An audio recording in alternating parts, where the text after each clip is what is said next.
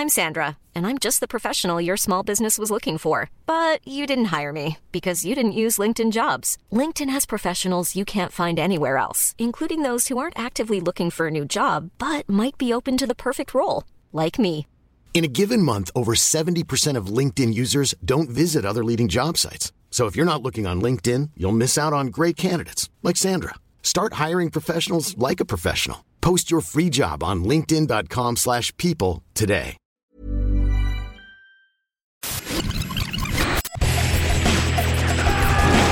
Bienvenue dans Stéroïdes, le podcast qui fait l'exégèse des gros bras. Avec Stéphane Moïsakis et Mathieu Gallet. Bienvenue dans ce nouvel épisode de Stéroïdes The Podcast. Je suis Stéphane Moïsakis, je suis avec Mathieu Gallet. Bonjour Stéphane. Salut Mathieu, pour parler de Passager 57. Always bet on black. Voilà, parie toujours sur le noir.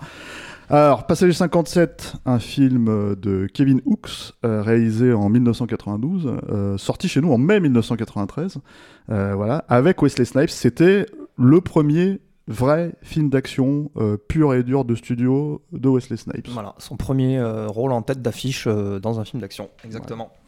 Wesley Snipes qui à l'époque euh, sortait en gros de Jungle Fever, euh, de films comme ça. Il avait aussi quand même fait euh, euh, King of New York, hein, Ouais. il avait un rôle secondaire. Et euh, New Jack City. New Jack City évidemment qui a été le succès de l'année précédente Voilà. et c'est même à mon avis pour ça que la Warner a parié sur le noir quoi. Voilà, tu vois, Euh, ça c'est fait. Maintenant on passe à autre chose. Euh, et euh, et j'aimerais bien que tu nous pitches Passager 57 parce que Passager 57 mine de rien c'est un Die Hard Exploitation. Ah bah complètement, on est dans, Voilà. le, on est dans le Die Hard Exploitation euh, pur et dur. Donc après euh, Die Hard, euh, alors sinon c'était après Die Hard dans un bateau, c'était après. Ça mais donc après, c'était en même temps quasiment. C'est- Ouais, c'était ouais, sorti en 93 aussi, Mm. effectivement, euh, Piège en haute mer. Euh, donc bah là, c'est Die Hard dans un avion. Voilà. Voilà. Alors, Wesley Snipes joue euh, John Cutter, euh, ancien policier, euh, agent des services secrets et tout ça, qui a été traumatisé puisque sa femme est morte dans un braquage de supérette où il a tenté d'intervenir. Et du coup, il s'est reconverti en instructeur de sécurité aérienne à son compte, donc il donne des leçons. Et en fait, son vieux pote Sylvester Del Vecchio, joué par Tom Sizemore, vient le chercher pour devenir euh, le nouveau chef de la sécurité d'une compagnie aérienne. Donc euh, John Cutter accepte. Et euh, alors qu'il prend l'avion donc au siège 57, d'où le titre, euh, pour se rendre euh, donc euh, je sais plus, il part à Los Angeles, je crois. hein. Oui. Voilà, pour se rendre donc prendre ses fonctions à la compagnie, il se retrouve en fait, il s'avère que donc sur le vol qu'il prend, euh, le FBI, Un vol commercial. un hein. vol commercial, oui. bien écrit, bien foutu le scénario. Non, mais alors pour le coup, ils, en font, ils, en- ils font même carrément la remarque dans le film, quoi, je crois. ouais. Euh, donc en fait, sur ce vol-là, euh, le FBI décide de transporter euh, Charles Rain, alias Reign of Terror, un terroriste international recherché par à peu près toutes les polices du monde, qui vient d'être arrêté en Floride alors que euh, euh, allait faire une opération de chirurgie esthétique pour changer son visage et disparaître. Voilà. Évidemment, euh, Charles Rain a placé ses complices à bord, qui vont prendre le contrôle de l'appareil, et il incombe donc à notre passager 57 du titre de sauver la situation. Voilà. Et il va le faire en pétant des gueules. Voilà, très bien pitché. Magnifique. Pitchman, on m'appelle. Incroyable. Et euh, non, non, jusque-là, c'était toujours un petit peu machin, mais là, c'est assez direct. On sent Bah que oui, le bah film est simple. Bah voilà, bah oui, bah c'est simple, ça dure 1h24 en même temps, on va pas non C'est plus. euh, ouf. C'est alors, alors moi, c'est un film que j'aimais beaucoup pareillement. à, à l'époque quand je l'ai découvert, parce que j'aimais beaucoup Wesley Snipes, c'est que je me disais c'est super que ce soit un héros d'action, etc., etc. Parce que c'est vrai que moi, je l'avais découvert dans euh, King of New York, je l'avais découvert dans euh, New Jack City et dans euh, Jungle Fever de Spike Lee, et je me suis dit mais c'est un super acteur, et je continue à considérer que c'est un super acteur Wesley Snipes. hein. Je sais qu'il a pas forcément toujours cette réputation auprès des gens, mais moi, je trouve que c'est vraiment quelqu'un de, de très talentueux, qui est capable de passer de, de, de l'action au drame, euh, qui a une vraie, comment dire. Versatilité.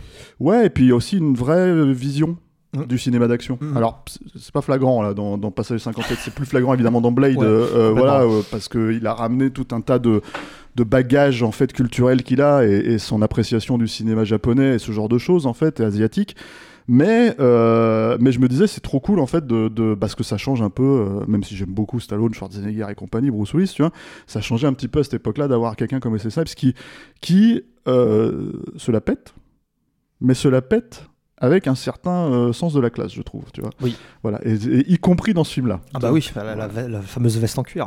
Ah, Voilà, c'est ça. là, et puis non, mais même les scènes. Toi, là, tu, toi, tu, on parlait de, tu parlais de la scène euh, qui est un flashback, hein, un peu pété d'ailleurs. hein, en vrai, euh, En noir et blanc et tout, ouais, fait voilà, euh, euh, euh, sur le, la mort de sa femme, tu vois, ou même déjà que sa femme, il est en train de se la péter dès le début, quoi, tu vois. Donc, euh, Il donc, Il fait le beau. voilà, il fait le bel homme, quoi. Donc, euh, donc voilà. Alors. Die Exploitation, effectivement, parce que euh, à cette époque-là, donc Die avait été un succès, avait euh, généré une formule hein, qui était donc, euh, bah, effectivement, comme tu l'as dit, on prend Die et on le met quelque part, tu vois. D'ailleurs, Die lui-même avait fait Die dans un avion quelque part. puisque- Ouais, Die dans un aéroport. Dans hein, un aéroport, Hard 2, ouais. mais on a déjà fait un épisode dessus, donc vrai, on va pas revenir en dessus. En parler. plus, il était assez long. Voilà. Et, et, et, et alors, ce qu'il faut peut-être te préciser, mais tu vas peut-être revenir hein, aussi sur, sur l'historique du film. Mhm. Euh, là, c'est un, c'est un petit, petit trivia. voilà. Apparemment, Warner avait proposé le film à Steven Seagal. D'accord. Alors, euh, et, en fait, il lui a donné deux scénarios euh, au choix. Il a dit Passager 57 ou euh, Under Siege. Et finalement, il est parti faire Under Siege avec le succès qu'on connaît. Euh, et c'est Wesley Snipes qui s'est retrouvé. euh, voilà. Alors moi, je, je l'ai appris là en me renseignant un petit peu, en renvoyant le film, quoi, pour ce, pour ce podcast, parce qu'il me semblait que euh, l'autre fois où la, on va dire la les, les carrières respectives de, de Snipes et, et Steven Seagal se sont croisées, c'était sur Drop Zone. Je me rappelais que, euh, et bon là pour le coup Drop Zone c'est vraiment très mauvais. Euh, euh, John Badham 1995. Euh, Pas sa meilleure période. Hein, voilà, c'est 1994. Euh, mais, mais Drop Zone, et alors là, c'est là où tu te dis, mais Steven Seagal dans Drop Zone, mais comment ça marche dans votre tête et tout, quoi. Tu vois, c'était un rôle qui était prévu pour Steven Seagal. Euh, et finalement, c'est Snipes qui l'a pris, quoi. Euh, mais apparemment, en fait, l'écriture euh, de, de Passage 57, aussi simple soit-elle, en fait, à mon avis, elle a été beaucoup, beaucoup ramenée à la portion congrue. C'était pas tout à fait ça le projet à la Non. base. Alors à la base, donc c'est un scénario écrit par un, un réalisateur et scénariste qui s'appelle Stuart Traffill. Euh, Stuart Traffill qu'on connaît essentiellement pour The Philadelphia Experiment. Mhm. Je, crois, je sais pas si on a un titre français, mais non, Philadelphia Philadelphia Experiment. Philadelphia crois. Experiment, qui a aussi fait Ice Pirates et euh, plus tard euh, Mac Me, voilà, Le fameux le McKenny. fameux Mac le Me. rip-off de E.T. quoi. Le rip-off total de E.T., sponsorisé par je ne sais plus quelle chaîne de. C'était McDo, non, je crois. Ouais, c'est Ça, c'est. McDo. ouais. Voilà. Et donc, alors lui, il avait écrit un, il avait écrit un scénar original euh, qui était, euh, qui, selon ses, pro- selon ses dires, il destinait à un acteur genre Clint Eastwood. Et ce scénario original, ah, ça s'appelait déjà Passager 57. Et euh, alors à la base, ça parlait d'un type euh, qui partait en Espagne enterrer son fils. Et sur le vol, il se retrouvait assis à côté d'un terroriste iranien, puisqu'à l'époque on était encore dans, euh, l'ennemi, c'était l'Iran, et euh, qui détournait l'avion, qui emmenait l'avion en Iran, et donc il prenait l'avion en otage pour euh, je ne sais quelle revendication. Et le, le héros réussissait à s'échapper, et donc se retrouvant en Iran, allait à son tour kidnapper les mollahs, et donc se servir des mollahs comme monnaie d'échange pour les, les, les otages de l'avion. Voilà. Et Stuart Traffill raconte qu'il a, il a écrit ce scénario, et il l'a donné au patron du studio, et le patron du studio lui a dit, si on fait le film comme ça, ils vont faire péter les cinémas. D'accord. Voilà. Donc il a fait quelques réécritures. euh, ensuite il est parti sur un autre projet et euh, deux- il est revenu deux trois réécritures plus tard et il, il a dit et là c'était devenu un black movie. Je reprends ces termes. Ouais. Voilà. Et, euh, et il dit qu'a priori euh, ce qui reste à peu près son scénar dans le film c'est euh, à peu près le- les 15 premiers pourcents du film quoi à peu près. Voilà. D'accord. Ensuite, le film a donc été écrit. euh, au final, le scénario est crédité à deux types qui sont Dan Gordon, euh, qui est le scénariste de euh, alors, Wyatt Earp, Meurtre Alcatraz, euh, Contrat sur un terroriste, Hurricane Carter et plus récemment Rambo 5. D'accord. Last Blood. Et l'autre, c'est David Lowery, euh, qui a écrit Dreamscape, Star Trek 5, qui a retrouvé Wesley Snipes sur Money Train, et qui visiblement, euh, il y a quelques années, s'est spécialisé dans le film de Stalker, puisqu'il a écrit genre 4 ou 5 films comme ça sur le thème d'un couple tranquille qui se dont la vie se retrouve perturbée par, Par un par ouais. intrus. Voilà. Donc il a écrit Harcelé avec. Avec euh, c'était Samuel Jackson je crois c'est Neil Labute il a écrit euh, Obsessed hein, avec Beyoncé il a écrit plus récemment The Intruder avec Dennis Quaid et Fatal avec Hilary Swank voilà Que des- des, que pointures. Ouais. des pointures. Bon, alors après, euh, comment dire, effectivement, c'est un galop d'essai pour Wesley Snipes. Donc, comment est-ce qu'il s'en sort sur ce film-là? Eh ben, euh, moi, je trouve que en revoyant le film aujourd'hui, tu, c'est vraiment, euh, en fait, il impose, euh, il arrive dès son premier film en tant que de héros d'action à imposer un style, en fait. C'est-à-dire que tu revois le film maintenant, tu repenses euh, aux autres films d'action euh, qui se faisaient à l'époque et aux autres héros d'action en fait qui arrivaient à l'époque. Et lui, il amène, euh, il amène un style en fait euh, bah, déjà beaucoup plus souple en fait quoi. Puisque Snipes c'est vraiment un praticien d'arts martiaux en fait, ce que n'était pas Stallone, ce que n'était pas Schwarzenegger qui eux jouaient sur leur force brute, ou ce que n'était pas Bruce Willis qui lui avait donc ce côté, le côté un peu débrouillard et tout ça, voilà, dans la dans la poussière et la Homme, homme simple. Homme ouais, simple, ouais. voilà, everyday, everyday man et tout ça. Et euh, donc euh, Snipes, lui, il amène déjà, donc, il amène déjà cette silhouette très plus plus longiligne parce qu'il est assez grand et tout. Très félin, très hein. frais- Voilà, voilà, c'est exactement le mot que je cherchais. C'est vraiment félin, voilà. Et il a cette souplesse dans les scènes d'action. Il fait vraiment, quand il fait du karaté, il fait ses mouvements d'arts martiaux. Tu sens que c'est vraiment un mec qui, qui pratique et tout ça. Euh, voilà, et, et il a ce côté, alors effectivement, il, il a ce côté que pouvait avoir Seagal, genre où tu sens qu'il est vraiment beaucoup plus balèze que les, que les mecs en face de lui, mais il arrive à rendre ça plus naturel en fait. Ouais, puis en fait, alors on dit qu'il se la pète un petit peu, ce qui est vrai, hein, c'est le propre de Wesley Snipes, hein, tu vois, mais c'est pas Steven Seagal, parce que en fait, à la limite, il, il- il se la pète avec charme, alors que Steven Seagal, il se la pète pas avec charme du tout. non, Euh, il y a le côté arro- il a pas le côté euh, Arrogant, arrogant, ouais, et ouais. désagréable en fait que peut avoir Seagal Même dans ses, si euh, c'est un hein. truc qu'il aime bien un petit peu jouer quand même. En fait. Oui, le oui, côté le un peu, côté, faut pas euh, me faire chier. quoi, Voilà, et puis je, vais- je- et je, je sais que je vais te, tu, tu- peut-être tu vas réussir à me mettre une patate dans le nez, mais moi je vais te défoncer la gueule derrière quoi. Je suis plus fort que toi et je le sais. Alors moi, je, je- je me rappelle que déjà à l'époque, pour le coup, alors bon, alors voyeur, le film, faut être honnête, hein, euh, c'est-à-dire qu'il y a quand même un truc qui est assez marrant, c'est que euh, tu regardes le film, tu, vois que c'est quand même signé, c'est un film Warner, euh, et tu te dis putain, mais en fait, il y avait vraiment une époque où on faisait pas du tout du cinéma sophistiqué dans les studios, quoi, parce que là, c'est vraiment, en fait, mais, mais j'essaye de revenir un petit peu à cette époque-là. Je me disais, mais est-ce que c'était sophistiqué? Je pense qu'il y avait une sophistication dans l'idée que ça soit un héros noir, qu'il y avait un truc comme ça, etc., etc., qui était pas fréquent forcément à l'époque, quoi, en tête d'affiche. Euh, même s'il y avait Eddie Murphy dans la décennie précédente, mais voilà, c'était vraiment un, un gros, gros, Ouais, gros, gros cas à part en fait de starification, quoi. Euh, le truc, c'est que euh, à part ça, Enfin, c'est quand même un film de série de base, quoi. Tu Ah, vois, mais complètement, dire, euh, et, et quand je dis pas sophistiqué, mais alors vraiment pas sophistiqué, parce que dès l'écriture, dès le début, c'est-à-dire que la scène d'ouverture. Euh, alors déjà, moi j'aime bien le générique de, de avec Stanley Clark, tu vois, la musique de Stanley Clark, parce que même si c'est effectivement très euh, synthé euh, 80s, euh, voilà, etc., etc. Enfin, Stanley Clark, c'est toujours sympa de l'avoir dans un film, quoi, tu vois. Et, et, et, et c'est cette scène d'ouverture où t'as donc il va se faire opérer le personnage de, Bruce Payne, hein, parce que c'est faut quand même faut quand même préciser que Bruce Payne, tu vois, euh, grand second rôle, euh, grand, je sais pas moi comment est-ce qu'on pourrait dire ça. Euh, cabotin euh, ouais, ou, euh, un peu. Mais alors, il- il- tu vois, bizarrement, j'avais le souvenir d'un mec très cabotin. Il est pas tant que ça dans non mais celui-là. c'est parce que c'est plus dans Donjons et Dragons Ouais, et ouais, des non, trucs mais comme alors, ça voilà, là, oui, là, c'est euh, euh, Tabodard. Euh, voilà, mais mais euh, mais euh, Grand mais qui moment. est comme c'est quand même pas un très grand acteur, Bruce Payne, hein, faut le Non, dire, non. tu vois, euh, qui, qui se la joue un peu all Suave shit hein, dans celui-là, tu vois. Complètement. Voilà, euh, euh, t'as quand même cette scène qui est incompréhensible. Enfin moi je la comprends pas cette scène, c'est-à-dire qu'en fait en gros, euh, il va se faire opérer. Euh, il regarde euh, le, le chirurgien qui sue, là, tu vois, parce qu'il sait que le chirurgien sait quelque chose, tu vois. Et en fait, il lui demande quelle heure il est. Et quand le mec lui dit il est midi, il pète un boulard et il commence à lui ouvrir la gorge et il se barre parce qu'en fait, d'un seul coup, t'as un souhait d'intervention qui arrive. Mais, mais surtout, tu te dis pour c'est quoi le rapport entre l'horloge midi, et, et l'attaque en fait? Parce que tu te dis le, le, le- la SWAT team elle attend pas midi pour attaquer ou alors elle a prévenu les gens je sais pas mais toi tout ça c'est absolument pas clair mais bon c'est une scène d'action et, et en fait euh, c'est là où il se fait appréhender effectivement. Et et, euh, et ça par exemple rien que cette scène là c'est déjà une scène un peu, euh, tu vois, euh, basique de série B, euh, direct to vidéo, quoi. Tu Ah, mais vois, ouais, je veux dire. de toute façon, le film est vraiment pensé comme ça. hein. Oui, c'est étonnant en fait. C'est-à-dire que la, le- la- la plus-value, c'est vraiment Wesley Snipes en fait sur ce truc-là. Et alors, moi à l'époque déjà, je m'étais quand même, je- même si j'avais bien aimé le film, ce qui est quand même un peu euh, limite aujourd'hui, hein, il est un peu limite aujourd'hui. j'avais bien aimé le film, mais je me disais putain, ils tiennent pas. Ça dure 1h20 Ouais. et ils tiennent pas leur putain de concept en fait de derrière dans un avion. C'est-à-dire qu'à un moment donné, l'avion, il se, il se pose ou non, je sais plus, En il fait, saute de l'avion. Qui, se, ce qui se passe, c'est qu'en fait, euh, dès qu'il arrive à, dès qu'il arrive à échapper à la vigilance des, des terroristes, en fait, il se retrouve donc dans le, dans le, le, le mess, en fait, la, la partie inférieure de Ouais, l'avion. ouais. Et en fait, il va couper, il, et en fait, il, a, il, euh, il trouve un moyen de vider le fuel, en fait. Ouais. Donc, il vide le fuel pour forcer l'avion à se poser.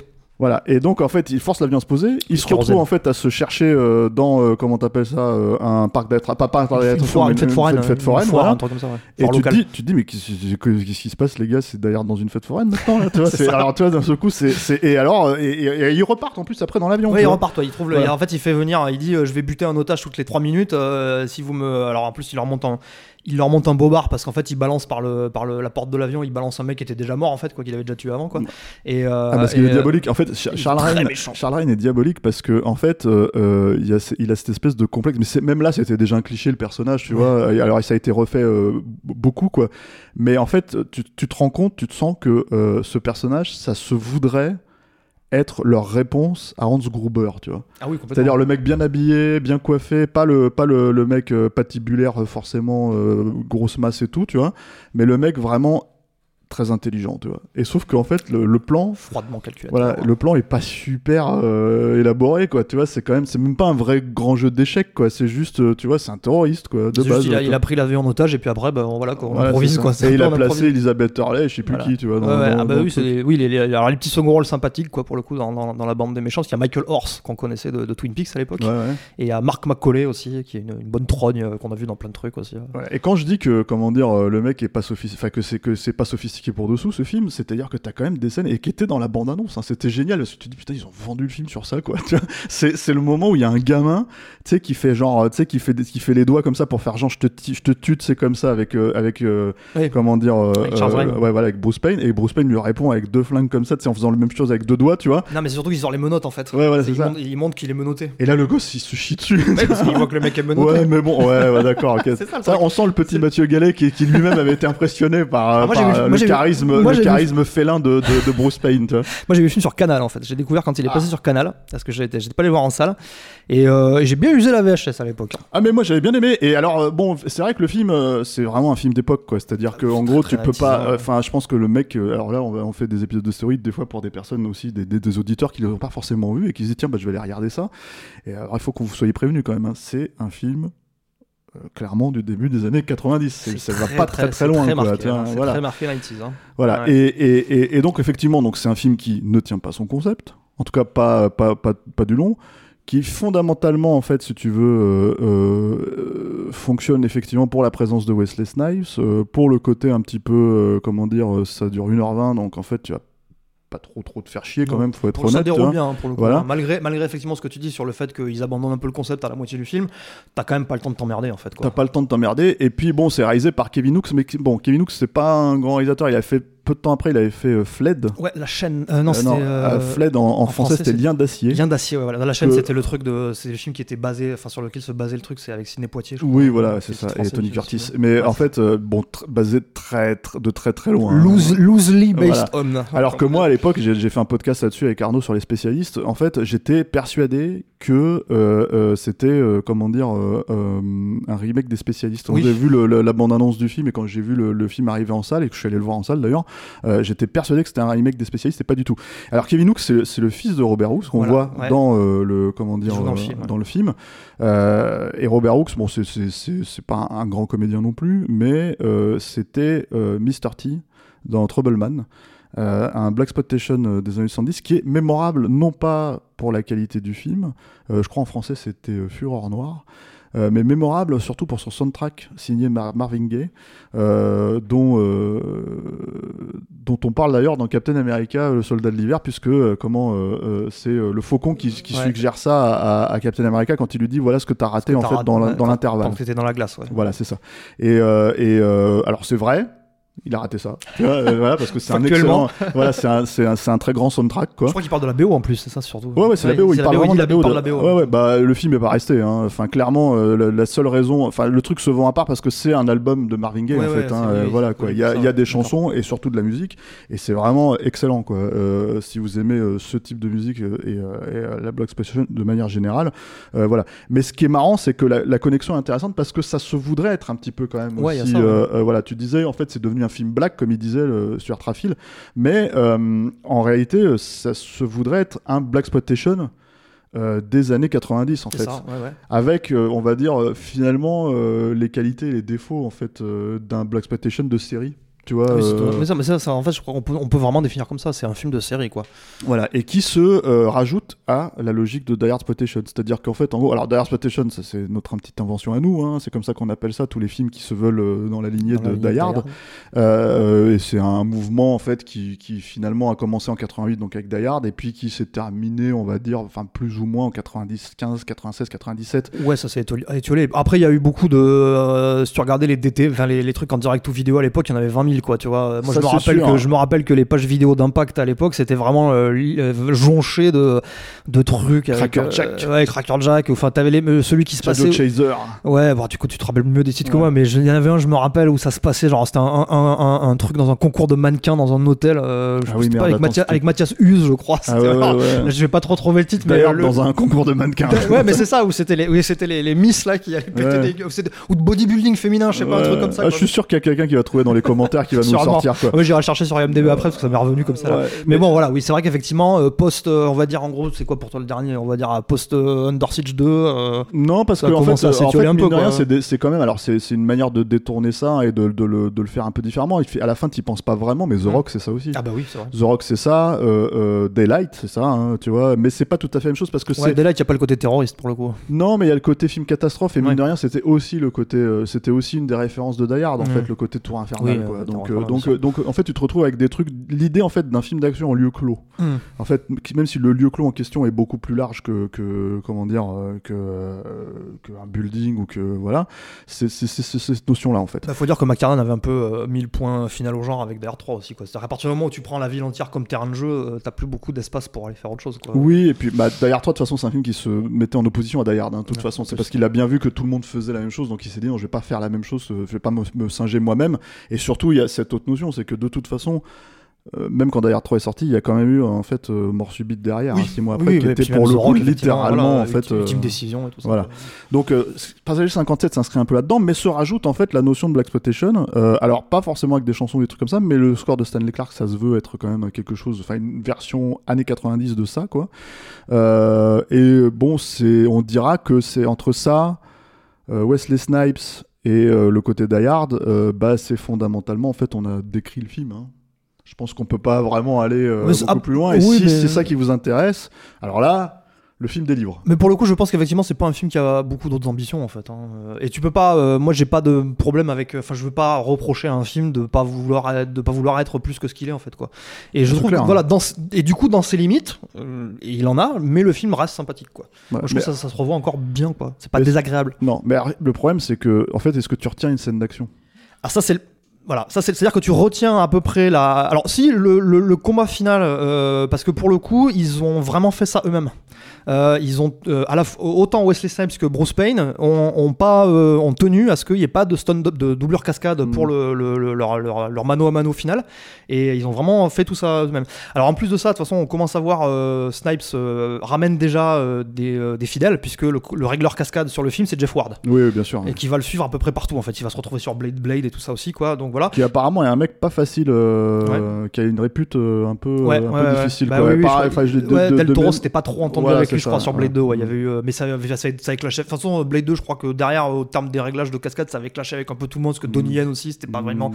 voilà ça avait été apparemment assez Mais compliqué bon, sur c'est la Blade 2. répute de Jeff Ward, c'est ce oui, oui, mais bon après voilà quand même quand même un mec euh, un mec qui a de la bouteille quoi voilà. et donc du coup euh, donc effectivement non je vais pas forcément retenir euh, beaucoup scènes d'action bon t'as deux trois trucs. Moi je me rappelle encore euh, si l'image de l'image de à la fin Bruce Payne qui se prend un chassé dans la gueule et se fait éjecter par la porte de par la porte de la- de l'avion quoi en plein vol et tout et qui tombe avec ce plan où on le voit tomber euh, tu te dis putain moi quand, quand j'étais je putain c'est long quand même hein, tomber Ouais, ouais. et le mec il a le temps de se voir mourir hein, euh, 100 fois quoi Euh, et euh, voilà il y a le, le moment où ils escaladent la tour là sur le sur le euh, pendant la fête foraine et il y a, il y a une Ah chute oui, euh, une ouais. chute assez spectaculaire un mec qui se fait descendre enfin ou non euh, euh, ouais c'est ça il dégage le mec du ouais. pied et le gars se prend une gamelle assez assez spectaculaire mais c'est vrai que voilà Après, tu- c'est des cascades un peu de série, quoi. oui, oui, ça, non, mais bien sûr, encore une fois, voilà. Mais c'est vrai que euh, si tu revois le film, tu, tu retiens plus la figure euh, centrale de, de Wesley Snipes que euh, euh, une scène d'action, les scènes d'action en elles-mêmes, quoi. Ça, C'est-à-dire ré- ça réussit vraiment à l'imposer comme. euh, C'est ça qui est fort, c'est qu'en fait, en un film, le mec euh, réussit vraiment à s'imposer, en fait. c'est-à-dire que en fait, Wesley Snipes, il a une vraie personnalité et en gros, euh, c'est un peu euh, ce que tu retiens finalement des films de Wesley Snipes. En tout cas, à cette époque-là, ce Bah que oui. j'entends par là, c'est que dans les films d'action, euh, tu allais voir par exemple c'était ce polar là qu'il avait fait juste après la Extreme Limit, Ouais, Boiling Euh, Point. Boiling Avec, Point en fait, voilà, qui était pas terrible, tu vois, mais qui valait le coup pour les acteurs, tu vois. Il y avait bon Drop Zone, on en a parlé. Avait Money Train. Money Train, ouais. Qui je l'ai vu en salle celui-là pour le coup, mais je m'étais fait chier. hein. Ouais, alors moi je je je, Je me rappelle juste de la mort de Chris Cooper qui était assez spectaculaire où il se fait percuter par le train après se fait Ouais, et ça c'était un des trucs en fait qui était un petit peu dommage, je trouve. euh, mais bon, c'est pas un podcast forcément sur Money Train, mais en fait, euh, c'était qui, ce qui était bien en fait dans Money Train, c'est qu'il y avait, comme ça se passe dans un train, et que c'est des agents de sécurité dans un train. En gros, dans un dans, dans le dans le circuit du métro euh, new-yorkais. Ouais, En fait, euh, ce qui était, ce qui aurait pu être sympa, c'est d'avoir un côté chronique, un côté quotidien, tu vois, si tu veux. Et le, par exemple, en fait, le personnage justement de, Ouais, de- de l'incendiaire, là, Voilà, c'était ça, ça aurait pu être sympa d'en avoir quelques-uns, des trucs comme ça, en fait, euh, des petits crimes ou des machins, euh, tu vois, des tarés, des psychopathes, des trucs, et que ça soit ça leur quotidien, plutôt que toute l'idée et que le Money Train, ça soit dans la deuxième partie, tu vois. Mais t'avais quand même le méchant. C'était Robert, euh, Robert Blake, c'est ça Robert Blake Ouais, là ça. qui qui Ouais, qui, rappelle, qui, qui, euh, qui était quand même assez savoureux parce que en fait il c'était euh, enfin le, le, le- le mec diabolique par excellence quoi. Si vous me faites chier avec mon train je vais vous baiser à mort C'est tu ça, vois oui, oui. C'est des trucs comme ça quoi. Donc en fait voilà. Mais mais mais ce qui était marrant en fait c'était dans dans ce film là en fait c'était que hum, tu sentais en fait que Wesley Snipes était, euh, était vraiment en gros euh, qu'il avait une proposition mais que c'était étriqué Ouais. en fait dans ce que le studio pouvait lui proposer et qu'il essayait de faire avec ce qu'il avait. C'était un peu une constante en fait dans ses films à lui quoi. C'est-à-dire que après c'est pour ça que je pense qu'effectivement il est aussi aussi mémorable dans Demolition Man parce que là on lui a donné l'espace pour s'éclater quoi. Ouais, et puis faire un méchant faire un vrai méchant, euh, euh, c'est ça, voilà. un vrai- une vraie ordure euh, qui- et un mec qui s'éclate à être méchant quoi. Voilà, et du coup, en fait, si tu veux, ça faisait sens qu'on lui propose, enfin, qu'il finisse par arriver sur quelque chose comme Blade, parce qu'il voulait, fait. mine de rien, il voulait quand même faire Black Panther aussi, Ouais, avec euh, John. Singleton à l'époque. Euh, parce que c'est- quelqu'un qui aime aussi ça, hein, les comic books à la base. Et, et en fait, sur Blade, il a ramené en fait vraiment tout son bagage. Et c'est ça qui était vraiment, euh, finalement, euh, disons que faut regarder effectivement des passagers 57, même les drop zones, même les money train, en fait, comme des galops d'essai, en fait, pour aller vers, vers, vers Blade et ce qu'il ce qu'il pouvait vraiment apporter. Et à mon sens, comment dire, magnifié, c'est-à-dire que la proposition de Blade, euh, quoi qu'on pense du film, quoi que, etc., etc., c'est une proposition qui est la même fondamentalement, alors euh, pas en termes qualitatifs, hein, mais vraiment en termes de qu'est-ce que ça apporte dans le cinéma d'action, que Die Hard à l'époque, c'est-à-dire que vraiment on sort d'un cadre pour en recréer un autre, C'est ça. et ça, on le doit à Wesley Snipes. Ouais, ouais, euh, et puis, et puis Stephen Norrington et tout ça, mais, mais s'inscrivait dans un mouvement puisque derrière t'as Matrix quelques mois plus tard t'as Matrix et tout ça quoi enfin c'est un truc qui était dans l'air à ce moment-là quoi mais qu'effectivement euh, Snipes a eu l'intelligence de l'intelligence de capter et que oui je pense que il a après avoir quasiment passé 7-8 ans à faire des, des trucs comme voilà un peu de série euh, et tout euh, même s'il se donnait toujours bien tu vois il avait fait le truc avec euh, euh, c'était euh, euh, Murder, in- euh, Murder at Miss ah oui, oui, euh, Meurtre à la Maison Blanche. Alors ça, c'était pareil, c'était un, un- polar ça c'était un polar, euh, c'était un, un- un thriller, mais c'était c'était à la base un, un projet pour Bruce Willis. C'était Dwight Little celui-là Dwight Little. ouais voilà Mm. pas George Cosmatos c'était l'autre avec euh, Haute, euh, haute, euh, haute trahison Haute, trahison, c'est ça. ouais. Shadow Conspiracy Voilà, c'est ça. Avec euh, Linda Hamilton et aussi. Charlie Sheen Euh, donc, moralité. Ce qu'il faut dire, c'est que si vous avez aimé Avengers Endgame, vous le devez à Passager 57. voilà, c'est tout, quoi. Tu vois, puisque si ça existe, c'est à cause de Wesley Snipes, et voilà, ba- basta, quoi. Bah, en fait, est-ce qu'on, en fait, on a, on a fait assez court, mine de rien, cette Bah, fois. je crois qu'il n'y a pas vraiment mais il n'y a grand chose pas, à dire pas de beaucoup plus sur, le à film, dire sur. Passager C'est 57. sûr. Euh, petit film euh, de série, euh, finalement, une fois qu'on a bien cadré ce que c'est censé raconter, c'est pas méchant. Euh, c'est pas un grand film, hein, loin s'en Non, faut. mais ça restera comme le film qui a... parce que ça a été un succès en fait. hein. Ça a été un vrai Oui, succès. ça, le vrai film, le film parce que ça a pas coûté euh, cher. Non, ça a coûté 15 millions de dollars à l'époque, euh, mais ça en rapporte quand même 66, euh, dont 40, euh, dont une quarantaine rien que sur le rien que sur le, le territoire américain. Ça a moins marché international. Ça a quand même fait une vingtaine de millions de dollars international. Euh, ce qui... et je pense qu'effectivement pour le coup ça devait être un bon score à l'époque pour un film avec un acteur euh, black en tête d'affiche quoi. Ouais, Euh, et puis, alors, pas forcément hyper vendeur à l'époque. Ça le- avait moins marché que New Jack City, mais c'était Ouais. moins aussi, euh, comment Oui, dire. c'était moins euh, ancré dans une certaine culture. euh, Voilà, euh, c'est ça, et puis dans l'air du temps. Et aussi, l'autre truc, en fait, avec, euh, avec euh, Passager 57, c'est que mine de rien, et c'est là où tu te dis, putain, les studios faisaient des petits films à l'époque Ouais, ouais. aussi. Alors, c'est-à-dire que c'était un film d'action, c'était un, un- un projet commercial à proprement parler, mais c'était un petit film. C'est C'est-à-dire que Oui, c'était c'est pas ça, un gros. euh, Oui, bah, on est plus en du tout cas, un film du milieu de cette époque. Ouais, bah on était pas, oui, on- ça c'est clair qu'on n'était pas du tout dans le paradigme où maintenant, euh, c'est clair que maintenant une production comme ça, euh, ça va se retrouver directement sur Netflix, quoi, tu vois. euh, Oui, c'est ça. Bah, là, oui, Enfin, tu vois un truc comme, euh, je sais pas si t'as vu la balance du, du prochain truc de Jonathan Hensley avec, avec Liam Neeson, là, Non. Ice Road. Ah oui, oui, oui. Et c'est, ça, c'est un truc que les studios ne font plus, quoi. Ah non, mais clairement. Mais là, ça se produit parce que, en fait, chaque époque de cinéma a son, son action star, on va dire, Oui, si oui. tu veux. Oui. Et, là, c'est Liam Neeson. Et Liam Neeson, il, il a encore la street cred pour produire, en fait, Ouais. euh, pour faire produire, en fait, Faut quelques qu'il- films. Faut qu'il en profite parce que ça va plus trop. Enfin, il commence Non, à. bah, ça, c'est clair, quoi. Mais, là, euh, il est sur ses derniers trucs, là, je crois. Je crois qu'il a dit d'ailleurs hein, qu'il voulait arrêter maintenant. bah, en même temps, il, a, il approchait 70 ans. C'est ça, euh, Même voilà. s'il est encore en forme, je pense. Mais ouais. Euh, alors, sinon, juste pour, pour deux trucs rigolos à signer sur le film, c'est qu'on voit donc à un moment euh, Wesley Snipes lire L'Art de la guerre. Oui, c'est vrai. Voilà, comme ça, comme quoi il avait déjà probablement en tête euh, ce genre de Et truc. on vous renvoie au podcast sur l'art de la guerre. Voilà, et au film. Qu'on a fait, voilà. au Euh, film de Christian et Duguay, au mais au podcast, mais surtout au podcast qu'on a fait Et, avec euh, Julien Dupuis. et alors, anecdote euh, moins rigolote, euh, le film était censé passer à la télé sur euh, Stars le, le- le soir du 11 septembre. Mm. Donc il a été évidemment déprogrammé. Oui, oui, bon, après, ça, c'est c'est vrai que c'était, c'était- ça aurait été un petit peu délicat, Ouais, mais. euh, c'était mais, euh, c'est ça, ça, ça- voilà, il fallait au film, ce truc s'est retrouvé un peu embarqué dans cette vague de trucs comme ça. mais il y a eu en fait un tas de, il y a Ouais, eu ouais, un tas de, de, de trucs comme ça. hein. Le- le- la scène d'ouverture du premier épisode du pilote de 24 heures chrono Ouais. a été aussi euh, censuré euh, Ah ouais, parce avait- qu'il y avait un accident d'avion ou un truc comme ça, je crois. Euh, alors, un- un- ça, dans le film. hein. Il y a- dans le Ouais, début, mais en fait, ils, l'ont, ils, Ouais, ils, ont, ils ont taillé dedans parce que c'était trop intense. bah, en t'avais fait. notamment, il y avait aussi un truc euh, à l'époque, euh, le- le- quand ils avaient fait le, spin-off d'X-Files sur les Lone Gunmen, Ouais. où il y avait un épisode qui avait sauté parce que justement il parlait d'une. Ça a évoqué une, une, une possible, euh, un possible complot pour euh, faire euh, péter les tours du World Trade Center. Euh, Metal Gear Solid 2 avait, même dans les jeux vidéo, vrai, euh, Metal ouais. Gear Solid 2 avait eu une cutscene bien rabotée puisqu'on voyait à la fin l'Arsenal Gear rentrer dans, euh, rentrer dans New York en fait et, euh, et, euh, avec le paysage avec les tours. tu- Mm. quand tu regardais le, le- le disque bonus qu'il y avait avec le- la ressortie du jeu, euh, tu pouvais voir le modèle d'ailleurs de New York à la base et euh, qui n'était pas utilisé. Voilà. Bref. Ouais, ouais. Mais oui, ça a été voilà. Voilà. Mais bon, oui, je pense effectivement. qu'effectivement il y a voilà. Si vous voulez le revoir, euh, moi je pense que c'est euh, ça peut se revoir. euh, encore une fois, ça dure 1h24. hein, vous n'allez pas vous faire chier en voyant ça.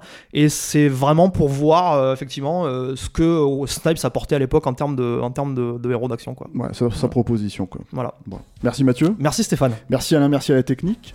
Merci à nos auditeurs, merci aux tipeurs, euh, à ceux qui nous soutiennent. Pour le faire, vous pouvez aller sur euh, tipeee.com et les mots-clés sont Capture Mag. Les mots-clés sont Capture Mag aussi sur nos réseaux sociaux, hein, euh, Instagram, Twitter, Facebook, sur euh, les agrégateurs de podcasts pour nous écouter, que ce soit Spotify, que ce soit Deezer, que ce soit SoundCloud.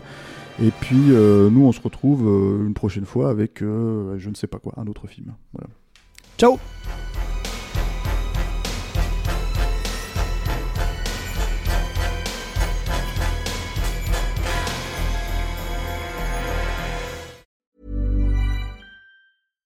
Mom deserves the best, and there's no better place to shop for Mother's Day than Whole Foods Market. They're your destination for unbeatable savings, from premium gifts to show-stopping flowers and irresistible desserts. Start by saving 33% with Prime on all body care and candles. Then get a 15-stem bunch of tulips for just $9.99 each with Prime. Round out Mom's menu with festive rosé, irresistible berry chantilly cake, and more special treats. Come celebrate Mother's Day at Whole Foods Market.